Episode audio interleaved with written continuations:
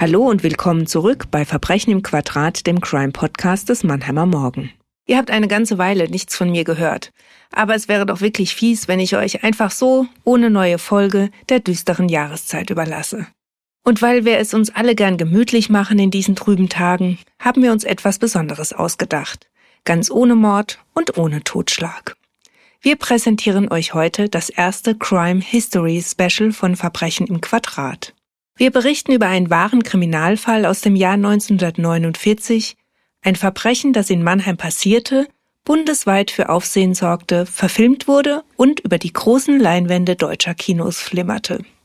Treue Verbrechen im Quadratfans erwarten jetzt möglicherweise den Einspieler mit den Eckdaten zum Fall. Aber den gibt's heute nicht. Mit meinen wunderbaren Gästen möchte ich den Fall Schritt für Schritt nacherzählen. Wir wollen eintauchen in die Nachkriegsatmosphäre von Mannheim und deshalb habe ich zwei echte Experten eingeladen. Zeitzeugin Ulla Hoffmann, die als junges Mädchen die Aufregung miterlebte, die damals in Mannheim herrschte, als am helllichten Tag ein Verbrechen passierte. Und Historiker Markus Ensenauer, der im Mannheimer Archivum arbeitet und sich mit der Stadt und deren Großereignissen bestens auskennt. Mein Name ist Angela Boll, ich bin Gerichtsreporterin bei Mannheimer Morgen und verantwortliche Redakteurin für den Podcast Verbrechen im Quadrat, den Mischa Krumpe an der Tontechnik produziert. Und jetzt legen wir los. Als erstes möchte ich euch meine Gäste etwas genauer vorstellen. Frau Hofmann, Sie sind 1931 in Mannheim in der Neckarstadt geboren und dort auch aufgewachsen. Eine herzwarme Kindheit hätten Sie erlebt, das haben Sie mir mal erzählt. Doch dann kam der Krieg. Mit Ihren Lieben mussten Sie die Nächte im Bunker verbringen und kamen schließlich auch ins Kinderverschickungslager Schluchsee. Ich muss Ihnen ehrlich sagen, für mich ist es kaum vorstellbar, was Sie alles erlebt haben. Es ist auch deshalb so erstaunlich, weil sie nach dem Grauen des Krieges richtig durchgestartet sind. Ich versuche mal kurz zu fassen, was ich unseren Hörerinnen und Hörern am liebsten mal in einer ganz langen Version erzählen würde. Sie haben Abitur gemacht, damals noch ein echter Knaller, dann haben sie sich getraut, sich als Frau bei der Zeitung zu bewerben und sie wurden Lokalredakteurin bei der Rheinpfalz. Sie haben zwei Kinder bekommen und nicht mal daran gedacht, ihren Beruf an den Nagel zu hängen. Stattdessen wurden sie als erste Wirtschaftsredakteurin bei der FAZ fest angestellt. Sie bereisten alle Kontinente, schrieben über fremde Länder, Kulturen und schwere Schicksale. Heute sind sie, und das darf ich sagen, 90 Jahre alt. Auf dem Papier sind sie in Rente, aber sie haben nie aufgehört, sich für das Weltgeschehen, die Presselandschaft und ihre Heimat Mannheim zu interessieren. Und sie haben mich inspiriert, dass wir diese Folge heute aufnehmen. Herzlich willkommen, Ulla Hoffmann. An unserer Seite sitzt Markus Ensenauer. Sie sind zwar in Mannheim geboren, aber lebenslänglicher Ilvesheimer, wie Sie gerne selbst betonen. Dabei haben Sie sogar auf dem Waldhof, wie man in Mannheim sagt, beim Benz gelernt und gearbeitet und danach Ihr Abi nachgeholt, um wiederum an der Mannheimer Uni Geschichte, Politikwissenschaft und Medien- und Kommunikationswissenschaften zu studieren. Jetzt arbeiten Sie beim Archivum, das ehemalige Stadtarchiv, und kennen sich nicht nur mit Mannheims Geschichte aus, sondern auch mit der des gesamten südwestdeutschen Raums. Und immer wieder werden sie beim Archivum von Journalisten aus ganz Deutschland kontaktiert, die historisches Material zu unserem heutigen Verbrechen suchen und darüber berichten wollen. Insofern begrüße ich den absoluten History-Spezialisten von Mannheim. Herzlich willkommen, Markus Ensenauer. Und jetzt wird's Zeit, euch zu verraten, um was es heute geht. Wir werden euch diesmal die wahre Geschichte vom Mannheimer Postraub erzählen. Am 9. Juni 1949, am Morgen kurz vor 10 Uhr, wäre das Verbrechen im Großstadtgetümmel um ein Haar untergegangen. Was war da passiert, Herr Ensenauer? Am Morgen des 9. Juni 1949, das war ein Donnerstagmorgen, wurde in der Straße L8, L10 ein vom Postamt 2 an Hauptbahnhof kommendes Postfahrzeug überfallen. Ein grauer Ford war schnell vor das Fahrzeug geprescht, hatte es zum Anhalten gezwungen. Zwei auf dem Bürgersteig wartende Komplizen zwangen die darin befindlichen äh, Postmitarbeiter unter Vorhaltung von Pistolen zur Herausgabe eines Postsackes, in dem sich 160.000 D-Mark befanden. Die Räuber bemächtigten sich dieses Sackes und stiegen dann in das Fluchtfahrzeug und entfernten sich vom Tatort. Das war also eine Sache von Sekunden. Die Zeugen sagten aus, dass das Ganze wirklich blitzschnell, so ein Zitat, äh, vonstatten ging. Insgesamt hat die Polizei später rekonstruieren können, hat der Überfall lediglich 15 Sekunden gedauert. Also eine äh, sehr, sehr kurze Zeitspanne, was dann auch später bei den Ermittlungen ein Problem war, weil die Zeugen kaum die Aufmerksamkeit auf die Täter haben lenken können und dann die Personenbeschreibung entsprechend widersprüchlich ausfiel. Jetzt ist das Ganze ja schon 72 Jahre her. Bevor wir hören, was dann noch weiteres geschah, möchte ich Sie bitten, Frau Hoffmann, uns mal was von der Atmosphäre wiederzugeben, die damals so in Mannheim herrschte. Das kann man sich ja heute gar nicht mehr so vorstellen. Was war so kurz nach dem Krieg auf den Straßen los? Wie hat's ausgesehen? Natürlich können wir die Bilder der Zerstörung in Mannheim, aber wie lebten die Menschen? Was war normalerweise los morgens kurz vor 10 Uhr? Also Großstadtgetümmel, wie Sie vorhin gesagt haben, herrschte in Mannheim im Jahr 1948 oder 49 ganz bestimmt überhaupt nicht. Wer hatte denn damals überhaupt ein Auto? Die Posträuber mussten ja auch das Auto, mit dem sie den Postraub ausführen wollten, selbst erstmals stehlen. Also in Mannheim hatte kaum jemand ein Auto. Autogetümmel war da überhaupt keins. Wenn wir was hatten, dann hatten wir Fahrräder. Mein Vater hatte ein Fahrrad, meine Mutter hatte ein Fahrrad, ich hatte ein Fahrrad. Meines wurde gestohlen und es hat die Polizei dann tatsächlich in Ludwigshafen wieder gefunden. Ich weiß nicht, ob die Polizei heute also noch so viel Zeit und Personal hat, um sich um gestohlene Fahrräder zu kümmern. Und auch was die Straßenbahn anging, ich weiß überhaupt nicht mehr, ob damals die Straßenbahn schon über die Neckarbrücken gefahren sind. Die waren ja alle im Krieg zerstört. Ich weiß also nur noch aus dem Jahr 1946, das geht aus meinem Tagebuch hervor, da war ich abends im Nationaltheater, das ja in der Schauburg in der breiten Straße damals untergebracht war. Da musste ich also bis äh, zum Neckar laufen und dort war also dann eine hölzerne Pontonbrücke, die die amerikanischen Pioniere gebaut hatten. Dann lief man also zu Fuß über den Neckar und an der Feuerwacke am alten Messwert, dann stand da wieder eine Straßenbahn. Also viel Verkehr war damals in Mannheim nicht und schon gar nicht morgens um zehn. Wie ging's denn den Menschen damals? Waren die eher voller Hoffnung oder war das Entsetzen des Krieges noch so in den Menschen verankert? Ja, wissen Sie, an eines erinnere ich mich ganz deutlich. Das war allerdings schon früher, das war unmittelbar nach Kriegsende, also 45, 46. Wenn wir da alte Bekannte auf der Straße getroffen haben, dann war die erste Frage, lebt ihr alle, ist einer tot? Und dann war die Antwort in aller Regel, ach, Gott sei Dank, dass man wieder durchschlafen kann. Dass also jemand gesagt hat, wir sind befreit oder wir sind besetzt oder wir sind irgendwie der einzige Satz, der immer wieder kam, jetzt kann man endlich mal wieder durchschlafen. Also ich habe überhaupt das Gefühl, äh, die Leute haben sich damals, ähm, sicher gab es Widerstandskämpfer, die also sich befreit gefühlt haben, aber der normale Bürger auf der Mannheimer Straße, der hatte einen Krieg verloren und er war also nicht gerade gut zu sprechen auf die Besatzungsmacht. Das hat sich aber dann bald geändert. Wir waren ja von Amerikanern besetzt. Es waren ja also doch wohl die humansten unter den vier Besatzungsmächten. Und man hat sich also doch bald gut miteinander auch verstanden. Angst, würde ich sagen, haben wir also im Jahr 1948, 49 nicht mehr gehabt. Und Hunger wohl auch nicht. Nach der Währungsreform, das ist also wirklich für mich unvergesslich, waren über Nacht die Schaufenster wieder voll. Keine Ahnung, vorher gab's nichts. Jetzt waren die Schaufenster voll mit Waren. Jeder von uns hatte pro Kopf 40 D-Mark. Das war natürlich wenig Geld, also man konnte ganz bestimmt damit nicht viel einkaufen. Wir standen also vor den Schaufenstern und haben uns die Nase platt gedrückt. Jetzt hatten Sie, Herr Ensenauer, die Beute ja vorhin quasi fast so ein bisschen nebenbei erwähnt. 160.000 Mark. Wenn man die Währungsreform, wenn man sich das in Erinnerung ruft, war das ja eine riesige Summe. In der Tat, eine riesige Summe. Der monatliche Bruttoverdienst in Deutschland betrug zum Jahr 1948 etwa 250 D-Mark brutto. Hinzu kommt, dass zum Beispiel eine vierköpfige Arbeitnehmerfamilie eine Warmmiete hatte von knapp 35 bis 80, je nachdem nach Ausstattung der Wohnung, D-Mark. Da kann man sich schon mal äh, vorstellen, was eigentlich die Summe von 160.000 D-Mark bedeuteten, die da erbeutet wurden. Das, wenn man das auf das heutige Lohnniveau in Deutschland projizieren würde, wären das äh, weit über dreieinhalb Millionen Euro, die da erbeutet wurden. Also, im, also ein wahrlich großer Coup, der da gelandet wurde. Also jetzt stellen wir es uns nochmal vor. Anders als ich mir das vorhin vorgestellt habe, dass viel los ist, sondern eher ruhige Stimmung, wenig Autos, wenig Menschen. Trotzdem ging das Ganze ja fast unbemerkt vorüber. Was konnten die Opfer über die Räuber sagen und wer hat überhaupt noch was mitbekommen davon? Ich hatte ja vorhin schon erwähnt, dass die äh, Beschreibungen sehr widersprüchlich waren. Das hing einfach damit zusammen, wie schnell das Ganze vonstatten ging. Die beiden Räuber, die den äh, Postsack aus dem Fahrzeug entwendeten, kamen ja von rechts und links. Bedeutet also, die Aufmerksamkeit war auf beide Seiten des Fahrzeugs gelenkt. Sie konnten beschreiben, dass es noch ein Fluchtfahrzeug gab und einen weiteren Täter, der den Postwagen ja vorher geschnitten hatte. Und in dieses Fahrzeug sind ja auch die beiden Räuber eingestiegen und haben sich dann vom Tatort entfernt. Man wusste also, dass bei der unmittelbaren Tatausführung drei Leute beteiligt waren. Es waren ausnahmslose Männer, die äh, beschrieben wurden als mittelalt, zwischen 20 und 30 Jahre alt. Aber da hörte es schon auf. Also es gab zum Beispiel Uneinigkeit darüber, ob die jetzt Hochdeutsch gesprochen haben oder mit Mannheimer Dialekt. Andere wollten glauben, dass es Amerikaner waren.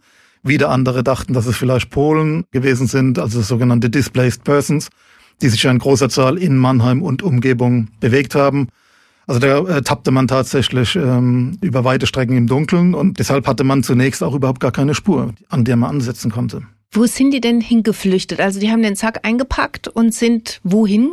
Also sie flohen zunächst mal zwischen den N- und O-Quadraten in Richtung äh, Breite Straße.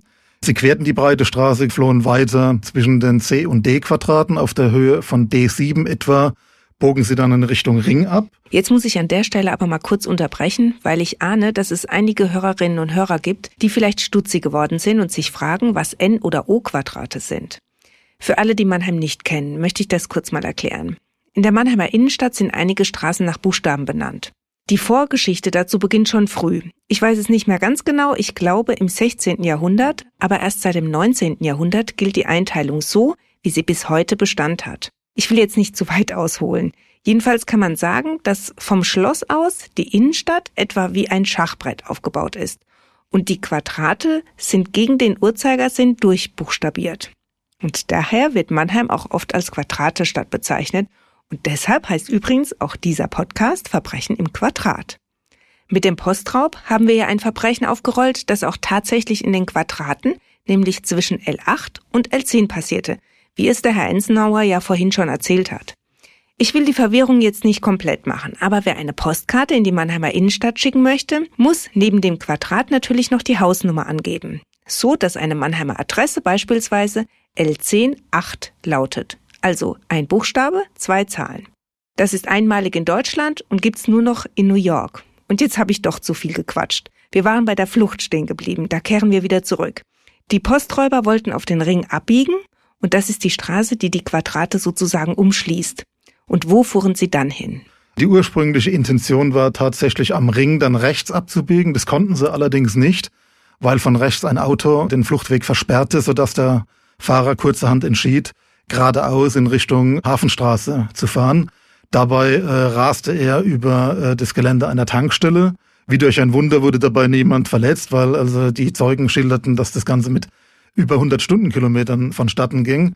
Bei dem Einbiegen in die Hafenstraße stand das Fahrzeug schräg in der Luft mit zwei Rädern und äh, riss am Bordstein oberhalb des Schwellers das Trittbrett des Fahrzeugs ab und die Täter flüchteten dann über den Jungbusch, über die Jungbuschbrücke auch mit vollem Tempo. Das war insofern schon äh, sehr abenteuerlich, weil die Jungbuschbrücke damals nur provisorisch hergerichtet wurde. Sie hatte äh, Holzbohlenbelag und das mit so einem schnellen äh, Fahrzeug und so einer hohen Geschwindigkeit zu überfahren, war ein Risiko für sich allein schon. Auf der Flucht über die Jungbuschbrücke wurden sie von einem dort befindlichen Polizeibeamten gesehen. Der konnte auch das Nummernschild erkennen und notieren. Die Täter flüchteten dann über den äh, Mannheimer Norden über die äh, Landesgrenze ins Hessische und da verlor sich zunächst die Spur. Die Fahrer, das muss man tatsächlich anerkennen und es wurde von der Polizei auch so beschrieben, waren sehr versiert im Umgang mit den Fahrzeugen. Um so eine Flucht mit einer derartig hohen Geschwindigkeit in der Innenstadt zu vollbringen, musste man schon äh, einiges an Geschick aufbringen. Äh, und einige Passanten und auch Radfahrer konnten sich dann während der Wagen durch die Quadrate schoss im Zickzack tatsächlich nur durch einen Hechtsprung auf den Bürgersteig retten. Also das waren äh, vereinzelt auch wirklich gefährliche Situationen, aber es kam während der Flucht tatsächlich niemand zu Schaden. Dieser graue Ford, der ja dann auch relativ schnell gefunden wurde, der kommt noch zu großer Berühmtheit. Was hat denn dieses Fluchtauto über die Täter ausgesagt und auch die Art der Tat? Was konnte man da rekonstruieren? Ja, also der Fluchtwagen war ein sehr neues Modell, ein 48er Ford, also im Vorjahr erst gebaut, ein sehr leistungsstarker amerikanischer Wagen, der eine Spitzengeschwindigkeit von über 160 kmh erreichte, was für die damaligen Verhältnisse sehr schnell war. Er wurde zielgerichtet ausgesucht, eben äh, man wollte ein schnelles Fluchtfahrzeug und das bekam man nicht ohne weiteres. Deswegen hat man auch im Umland von Mannheim diesen Diebstahl begangen und das Fahrzeug beschafft. Es hängt auch damit zusammen, dass damals ja die Informationswege noch viel längere waren. Also der Wagen wurde am Vorabend gestohlen in Zwingenberg. Klauten das von einem amerikanischen Soldaten, bis der Diebstahl bemerkt wurde, verging ja eine gewisse Zeit, ähm, bis der Diebstahl bei der dortigen Polizei angezeigt war, waren äh, viele Stunden schon vergangen. Und bis diese Meldung von diesem Diebstahl in Mannheim dann überhaupt angelandet war, nochmal zusätzlich Zeit. Also es war auch gezielt äh, von den Tätern dieser Wagen ausgesucht worden und auch der, der Ort des Diebstahls war äh, geplant. Im Tatwagen selbst, den man am Abend des 9. Junis im Hüttenfelder Wald dann fand, gab es zunächst wenig verwertbare Spuren, weil die Täter Gummihandschuhe verwendet haben. Also es gab keine Fingerabdrücke, lediglich Zigarettenstummel, die äh, bis auf die Marke der verwendeten Zigaretten allerdings wenig aussagten, weil man damals noch nicht die äh, Möglichkeiten einer DNA-Analyse hatte, wie man das heute kennt. Der graue Ford, der gehörte ja einem amerikanischen Soldaten. Frau Hofmann, Sie kennen sich mit diesem Verbrechen sehr, sehr gut aus, haben darüber schon viele Vorträge gehalten. Und Sie wissen auch gut, dass dieser Soldat nicht zum ersten Mal Opfer eines Verbrechens wurde. Ja, das ist ja, ist ja eine der, äh, der lustigen Begebenheiten dieser ganzen Sache. Ich finde ja überhaupt, dass es gar nicht, nicht nur ein Kriminalfall äh, ist, sondern dass es also eine Krimikomödie ist. Die haben also tatsächlich dem gleichen amerikanischen Unteroffizier war er, glaube ich, zweimal das Auto gestohlen. Also das erste war also ein rotes Auto, das dann also, weil es eine Panne hatte, im Hüttenfelder Wald abgestellt war und dort, glaube ich, auch gefunden worden ist.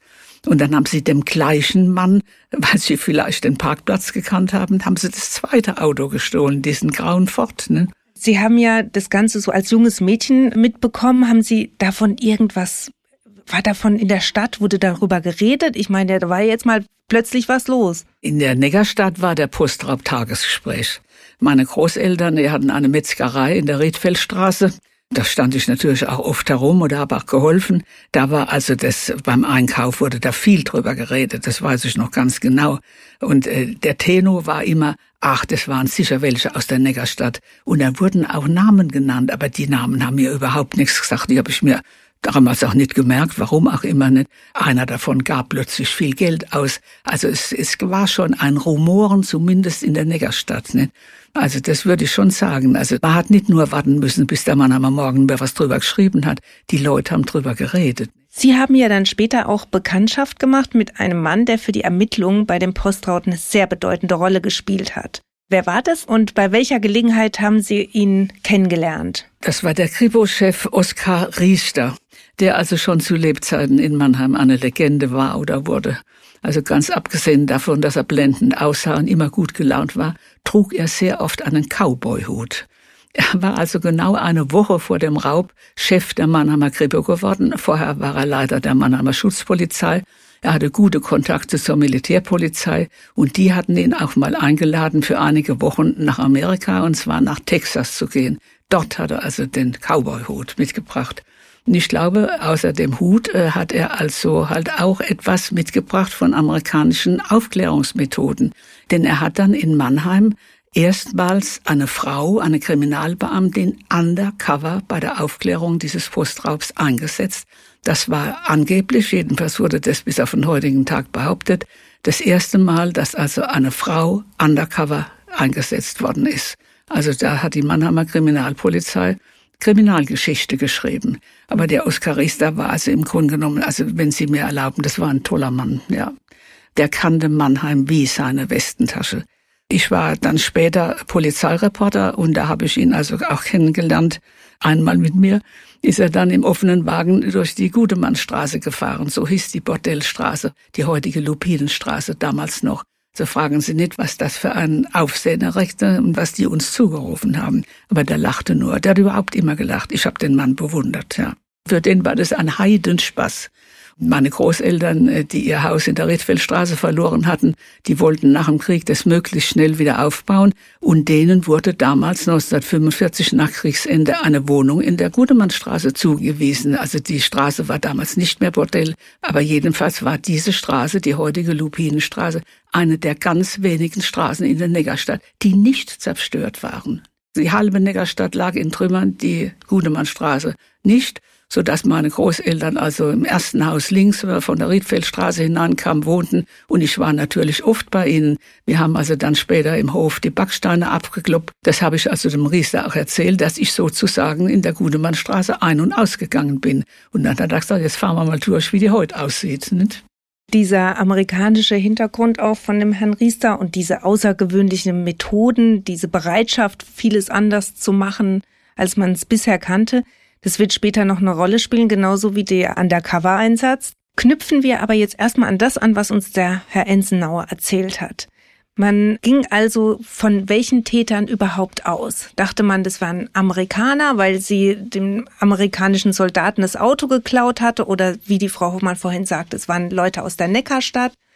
Was dachte man? Ja, anfänglich dachte man tatsächlich, es seien Ausländer gewesen. Äh, Habe ja schon gesagt, verschiedene äh, Leute wurden äh, verdächtigt, Displaced Persons, Polen, zum Teil auch Amerikaner. Das wurde unter anderem auch dadurch genährt, dass einer der Polizeichefs der Amerikaner vom CID, also Central Intelligence Divisions der amerikanischen Armee, beiläufig in einem Gespräch äh, gegenüber Riester erwähnt hat, dass diese Methoden an Chicago erinnern würden.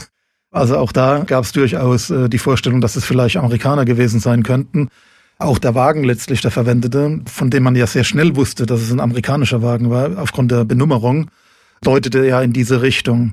Allerdings, die Polizei hatte natürlich auch im Milieu Ohren und Augen und äh, hatte verschiedene äh, Ermittlungsansätze verfolgt, sodass man relativ schnell auf die Idee kam, dass es deutsche Täter waren.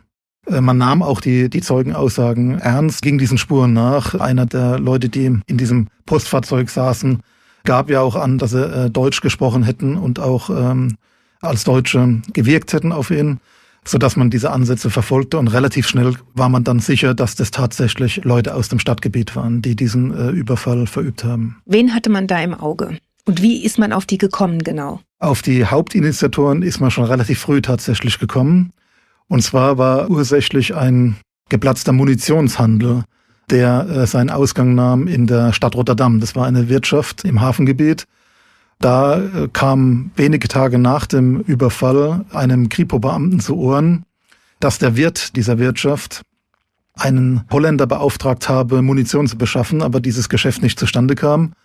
Und dann nahm man diesen Wirt genauer ins Visier, man verhörte ihn, verstrickte sich in zahlreiche Widersprüche, aber man hatte nichts Konkretes in der Hand.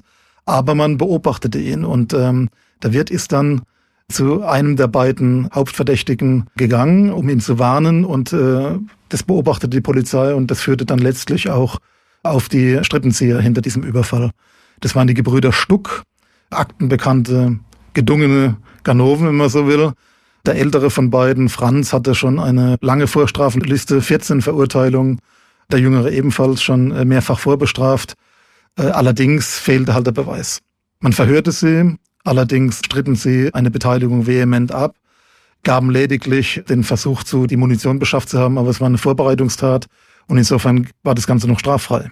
Äh, man musste also einstweilen laufen lassen, hatte sie dann allerdings immer mehr eingekreist, hatte sie beobachtet und äh, es fiel einfach auf, sie gaben sehr viel Geld aus, es war ein, äh, ein Verhalten, was sich irgendwie nicht ganz erklären ließ.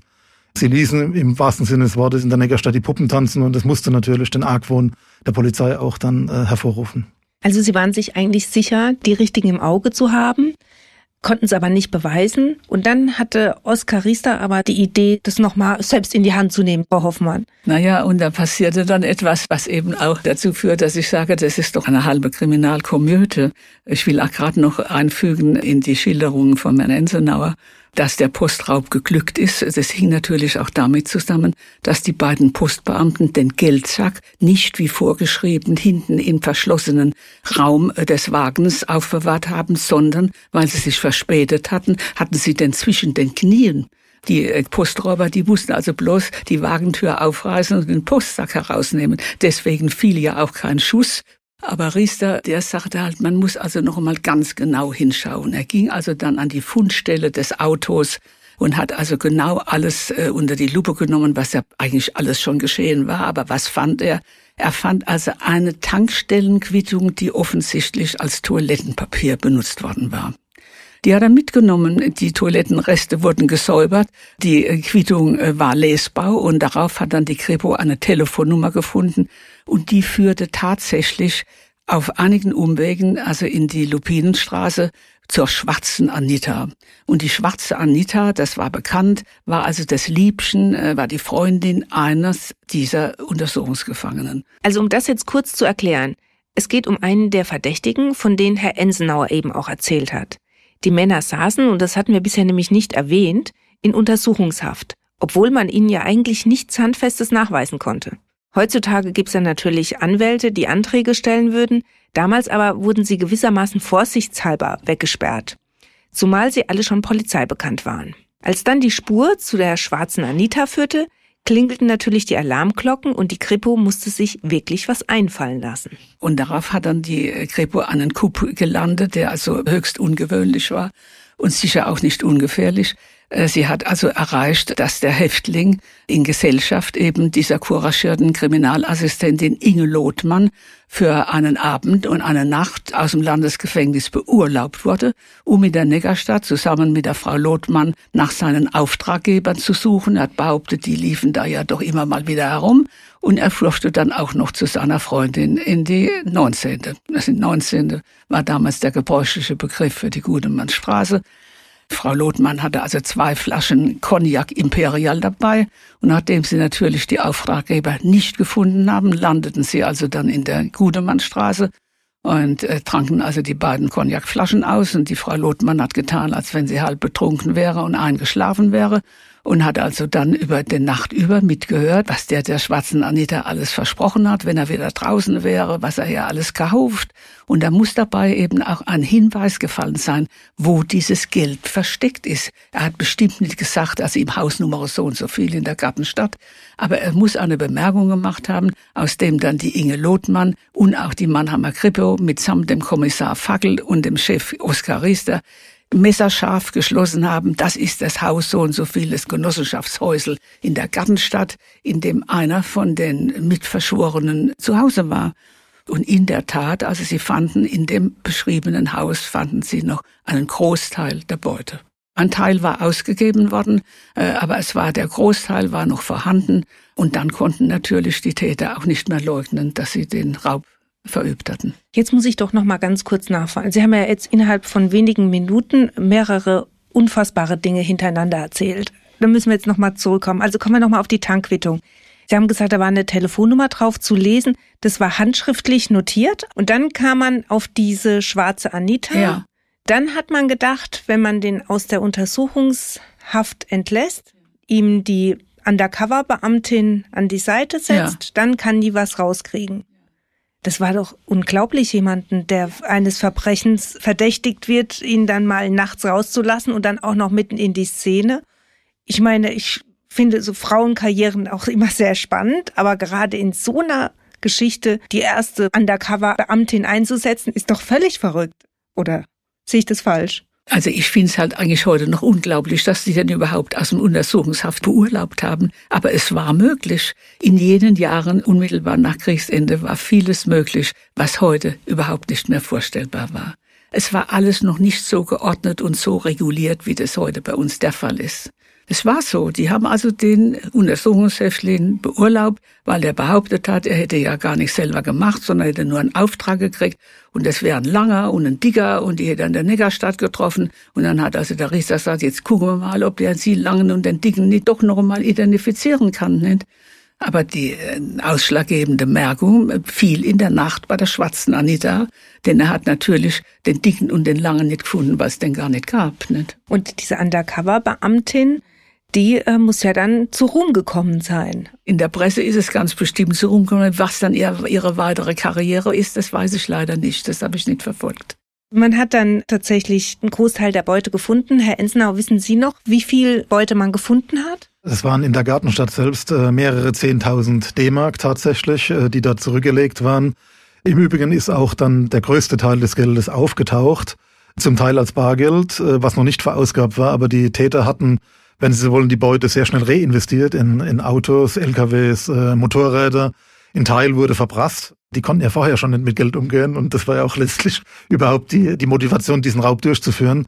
Tatsächlich war dann bis auf wenige tausend D-Mark die Beute wieder sichergestellt. Ja, die, äh, die Bundespost hat dann am Ende halt die Sachwerte, die gekauft waren, äh, erhalten. Nur wenig von diesem Geld ist irgendwo verschwunden. Und dann kam ja auch raus, dass einer der Postbeamten eine sehr entscheidende Rolle gespielt hat. Deswegen waren es am Ende auch, ich sage immer, fünfeinhalb Täter. Denn der, der Postbeamte, der pikanterweise bei dem Überfall im Fahrzeug saß, war ein Bekannter der beiden Strippenzieher aus Kriegszeiten. Der Kopf des Ganzen, äh, Franz Stuck, war mit Emil Honigl, so hieß der Mann, gemeinsam bei der Wehrmacht. Und äh, die trafen sich regelmäßig noch in den Spelunk der Neckarstadt, um äh, zusammen Skat zu spielen und zu saufen. Und bei diesen Skatrunden kam den Gebrüdern Stuck dann letztlich die Idee, diesen Überfall durchzuführen. Das war so, dass der Emil Honigl immer gejammert hat, wenn er nur zehn Pfennig beim Skatspielen verloren hat und äh, hat dann gesagt, naja, ich fahr tagsüber Zehntausende von D-Mark in der Weltgeschichte rum und da muss ich mich mit diesen zehn Pfennigen rumplagen. Und da kamen die Gebrüder Stuck dann letztlich auf die Idee, diesen Coup zu landen. Zumal das Ganze sehr berechenbar war. Der, der Postwagen, übrigens damals ein Elektrofahrzeug, fuhr nämlich immer dieselbe Route vom äh, Postamt 2 am Hauptbahnhof bis zu den M-Quadraten, wo eine Filiale der Landeszentralbank war, wo diese Summen immer eingezahlt wurden, sodass das Ganze einfach durchzuführen war letztlich. Tatsächlich wurde dann auch Emil Honecker äh, mit verurteilt. Es war nämlich so, dass er während der Untersuchungen äh, schon eine Vorstellung davon bekam, dass die Gebrüder Stuck die Drahtzieher waren. Er wusste es nicht während des Überfalls, aber er wusste es dann kurz danach, weil er nämlich in einem Gespräch mit den beiden von der Täterschaft wusste, hat es aber dann eben nicht weitergemeldet und hat sozusagen die Strafverfolgung vereitelt. Also er hat am Anfang einfach rumproletet, genau. ahnungslos, Richtig, ja. was er damit anrichtet. Und nach der Tat ist er nach und nach dahinter gekommen, genau. und, dass er äh, die Täter kennt. Richtig, er kam dahinter und wurde dann sogar mit einer gewissen Geldsumme abgefunden, gewissermaßen Schweigegeld bekommen, dass er die beiden nicht anzeigt. Äh, und das Ganze hat natürlich dann dazu geführt, dass die Polizei lange dann äh, falsche Spuren verfolgte. Sie wären also, wenn Honekel früher ausgesagt hätte, sehr viel früher auf die Schliche der Täter gekommen. Bevor wir jetzt zum Prozess kommen, der auch nochmal spektakulär wurde, können Sie mal erklären, wie lang es gedauert hat von dem Raub bis zur Aufklärung? Die Tat war im 9. Juni, die Verhaftungen waren am 19. September. Es sind also mehrere Monate ins Land gegangen, ehe man den Verbrechern habhaft werden konnte. Das hing damit zusammen, dass viele Spuren auch ins Leere liefen, sehr akribisch gearbeitet wurde, sich die äh, Verdächtigen auch äh, immer wieder verstanden herauszuwinden äh, und äh, man verschiedene Fäden zusammenspinnen musste. Es hat also relativ lange gedauert. Auch das Einschleusen von äh, Kriminalbeamten in einen äh, Rauschgiftschmuggelring, der in Beziehungen stand zu den Haupttätern, all das hat äh, entsprechend lange gedauert. Der Prozess ging dann aber relativ schnell los, war 1950 dann. Und es gab sehr großes Medieninteresse. Also man kann wirklich sagen, dass ganz Deutschland da auf Mannheim geschaut hat. Der Spiegel hat seitenweise über den Mannheimer Postraub berichtet und der Mannheimer Morgen hat sogar kurz vor dem Prozess eine tägliche Serie gestartet, in dem sämtliche Ermittlungen, übrigens auch alle Spuren, die ins Leere liefen, im Detail dokumentiert wurden. Ich habe mir die Artikel alle mal durchgelesen und nur so gestaunt, woher der Kollege Kurt Joachim Fischer alle Informationen hatte. Er zitierte aus Vernehmungen, nannte die Klarnamen, so wie wir das jetzt hier auch tun, was wir normalerweise nicht tun, bewertete auch die Polizeiarbeit überaus euphorisch, kann man sagen. Und er war emotional voll in das Geschehen eingebunden. Und weil es wirklich lesenswert ist, haben wir uns ein paar Kostproben rausgeholt.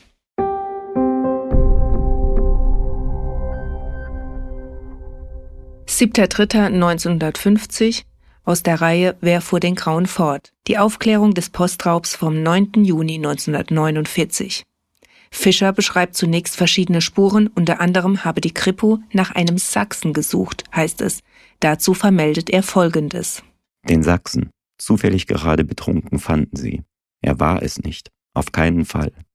Erstens war er viel zu doof und zweitens konnte er überhaupt nicht Auto fahren. Offenbar wusste Fischer aus eigener Erfahrung, dass langwierige Detailarbeit an den Nerven zehrt.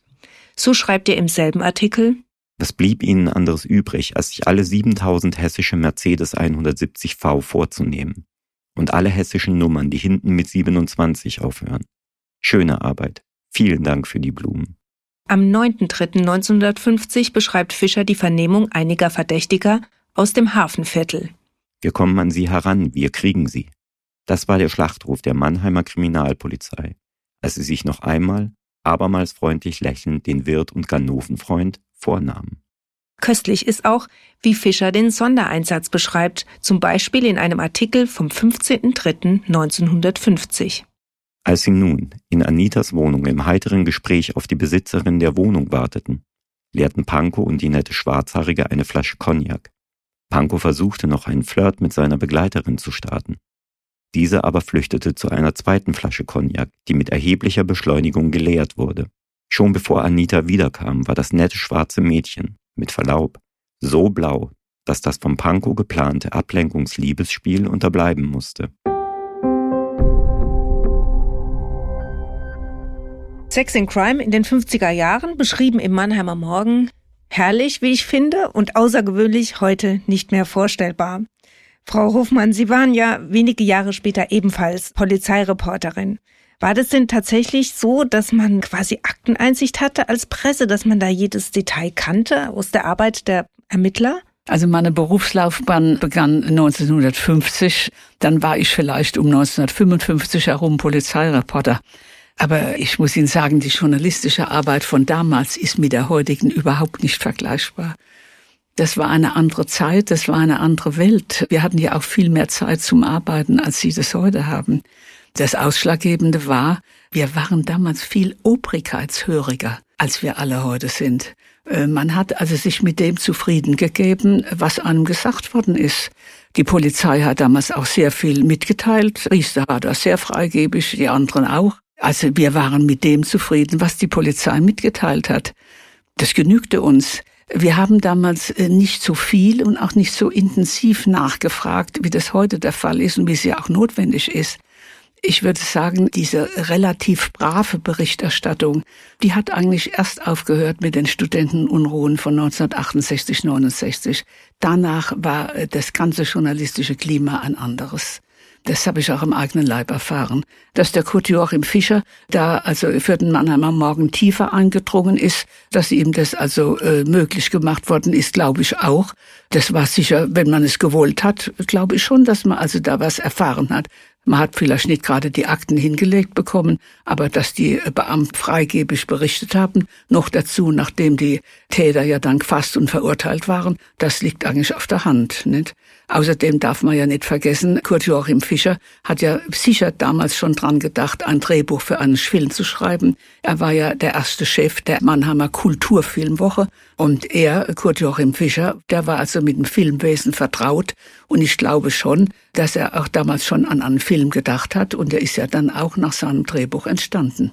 Sie greifen jetzt schon ein bisschen vor, also man kann sagen, es war eine außergewöhnliche Berichterstattung und man kann auch sagen, er war ein außergewöhnlicher Journalist, der da wirklich tief drin war, aber vielleicht schon daran gedacht hat, dass das eine filmreife Geschichte wird.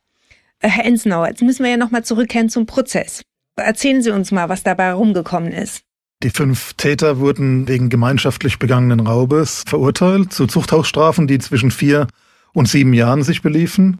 Der Haupttäter war Franz Stuck. Die Rolle seines Bruders konnte nie zur Gänze aufgeklärt werden. Allerdings war zweifellos bekannt geworden, dass er bei der Tatausübung ebenfalls dabei war.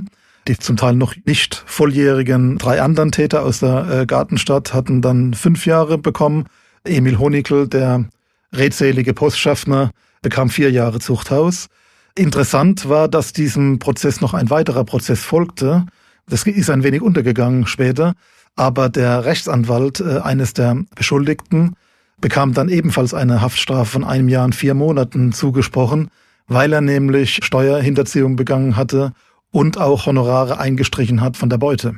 Also der Fall wurde rundum aufgeklärt. Der Fall wurde rundum aufgeklärt. Der größte Teil der Beute ist tatsächlich an die Post zurückgezahlt worden und die Verurteilten haben dann auch ihre Haftstrafen allesamt verbüßt. Und dann, wenige Monate nach dem Urteil, kam schon der Film mit dem Titel Wer fuhr den Grauen fort in die Kinos. Sie kennen den Film gut, Frau Hoffmann. Sie wissen viel darüber, wo der Film gedreht wurde und was wahrheitsgemäß übernommen wurde, aber es wurde ja offensichtlich auch noch einiges dazu gedichtet.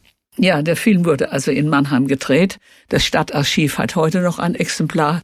Und der Film, der halt so äh, 1950 gedreht worden ist, der zeigt als Kulisse das zerstörte Mannheim. Also das ist schon interessant für Mannheimer, wenn man den Film anschaut und sagt, aha, das war der Wasserturm und das waren die Arkaden am Wasserturm. Ach, und das muss also das, damals hieß das Parkhotel, das war also, das ist also heute jetzt das Maritim. Also das hat man alles erkannt. Äh, leider entspricht halt der Filminhalt nicht den Tatsachen. Der Kurt Joachim Fischer hat also eine Liebesgeschichte hinzugedichtet, dass einer der Täter eine Freundschaft begab mit einer ehrbaren Mannheimerin und dann also unter deren Einfluss einen Teil der Beute der Polizei zurückgegeben hat. Das ist natürlich nicht der Fall gewesen. Ne? Das stimmt also nicht mit den Tatsachen überein. Der Film ist auch entstanden äh, mit einigen Schauspielern des Mannheimer Nationaltheaters, die wir alle gekannt haben. Das war also dann schon lustig. Walter Pott war also der Kneipenwirt und Walter Fitzmühlen war also der amerikanische Offizier, mit dem zusammengearbeitet worden ist. Also für alle Mannheimer ist es natürlich eine Wonne, sich diesen Film anzusehen, der insgesamt halt aus technischen Gründen, wie es also damals halt nicht besser möglich war, recht dunkel ist. Es ist kein Film, der den heutigen Maßstäben entspricht. Aber wie gesagt, es war also ein großer Erfolg. Der lief auch dann nochmal später im Fernsehen. Wenn ich das noch ergänzen darf, der Film hatte ja auch einen erzieherischen Impetus. Das war also der Grundton war tatsächlich, wie konnte es so weit kommen, dass junge Menschen so auf diese verbrecherischen Abwege äh, gelangen. Deswegen war ja auch der ursprüngliche Arbeitstitel des Films, noch ist die Jugend nicht verloren. Wer fuhr den Grauen fort? Dieser Titel ist tatsächlich erst später dann äh, so gewählt worden. Sie haben es vollkommen richtig gesagt, Frau Hoffmann. Äh, er verfremdet ja zu weiten Teilen die tatsächliche Geschichte. Wäre man dabei geblieben, die besten Geschichten schreibt immer noch das Leben und der Fall wäre ja spannend genug gewesen, als Film erzählt zu werden. Aber er greift doch einen ganz wichtigen Aspekt auf, nämlich den Aspekt der derangierten Nachkriegsjugend. Tatsächlich war es ja so, dass Jugendbanden das Alltagsleben doch sehr stark in der Stadt geprägt haben. Die Kleinkriminalität hat geblüht. Viele Jugendliche sind auf dem Schwarzmarkt sozialisiert regelrecht. Es gab eine allenthalben beklagte Verwahrlosung der Jugend und da äh, legt der Film sozusagen äh, die Finger in die Wunde. Also man kann sagen, das ist so ein Verbrechen, was nicht nur von der Ermittlungsarbeit her sehr spannend ist, sondern auch einfach von der gesellschaftlichen Situation damals. Weshalb, und da komme ich noch mal kurz zurück auf den Anfang, bis heute wirklich viele Journalisten sich noch für die Geschichte interessieren. Nicht nur Journalisten, war in der Tat so, ist auffällig, dass dieses Thema immer wieder mal bei uns angefragt wird im Archivum. Ich hatte jüngst erst eine Anfrage von einem Journalisten aus Hamburg, Christian Steiger, der ein Buch geschrieben hat äh, über Cars and Crimes, also äh, hat sich Kriminalfällen zugewandt, wo Autos eine tragende Rolle spielen. Da war natürlich der Mannheimer Postraub äh, prädestiniert dazu. Wir haben diese Anfragen immer wieder. Das hängt natürlich auch mit der zweiten Karriere dieses Falles zusammen, eben mit der Kinoverfilmung. Auch da gibt's häufige Anfragen. Er ist ja jüngst auch wieder gezeigt worden im äh, Cinema Quadrat. Der Film hat immer noch seinen Platz in der städtischen Öffentlichkeit. Wer ihn noch nicht gesehen hat, sollte ihn sich mal anschauen. Auch wenn er, wie die Frau Hoffmann richtig sagt, gewisse Dinge auch verfremdet. Und wir haben uns darum gekümmert, dass man ihn genau jetzt, nach Veröffentlichung dieser Podcast-Folge, noch einmal in Mannheim im Cinema Quadrat anschauen kann. Am 7. Dezember gibt's dort Wer vor den Grauen fort zu sehen und nach der Vorstellung des Films soll es noch eine kleine Plauderrunde geben, bei der auch ich dabei sein werde und Fragen zum Podcast beantworte. Alle Infos dazu findet ihr im Internet unter www.cinema-quadrat.de. Und jetzt bleibt mir nur noch eins zu sagen. Vielen Dank an meine Gäste Ulla Hoffmann und Markus Ensenau. Es hat mir unheimlich großen Spaß gemacht, Ihnen zuzuhören. Frau Hoffmann, Sie haben mich auf die Idee gebracht, den Postraub von 1949 bei Verbrechen im Quadrat aufzurollen. Das war wirklich spitze. Ich bin Ihnen dankbar. Vielleicht können wir durch Ihren Vorstoß weitere Hörerinnen und Hörer dazu motivieren, mir ihre Erinnerungen an besondere Verbrechen der Region zu schildern. Schickt mir einfach eine kurze Mail mit euren Kontakten an podcast.mamo.de.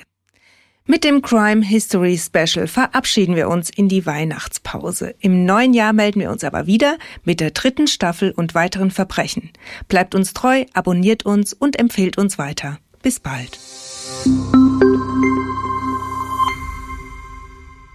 Ein Podcast des Mannheimer Morgen, produziert von Mischa Krumpe.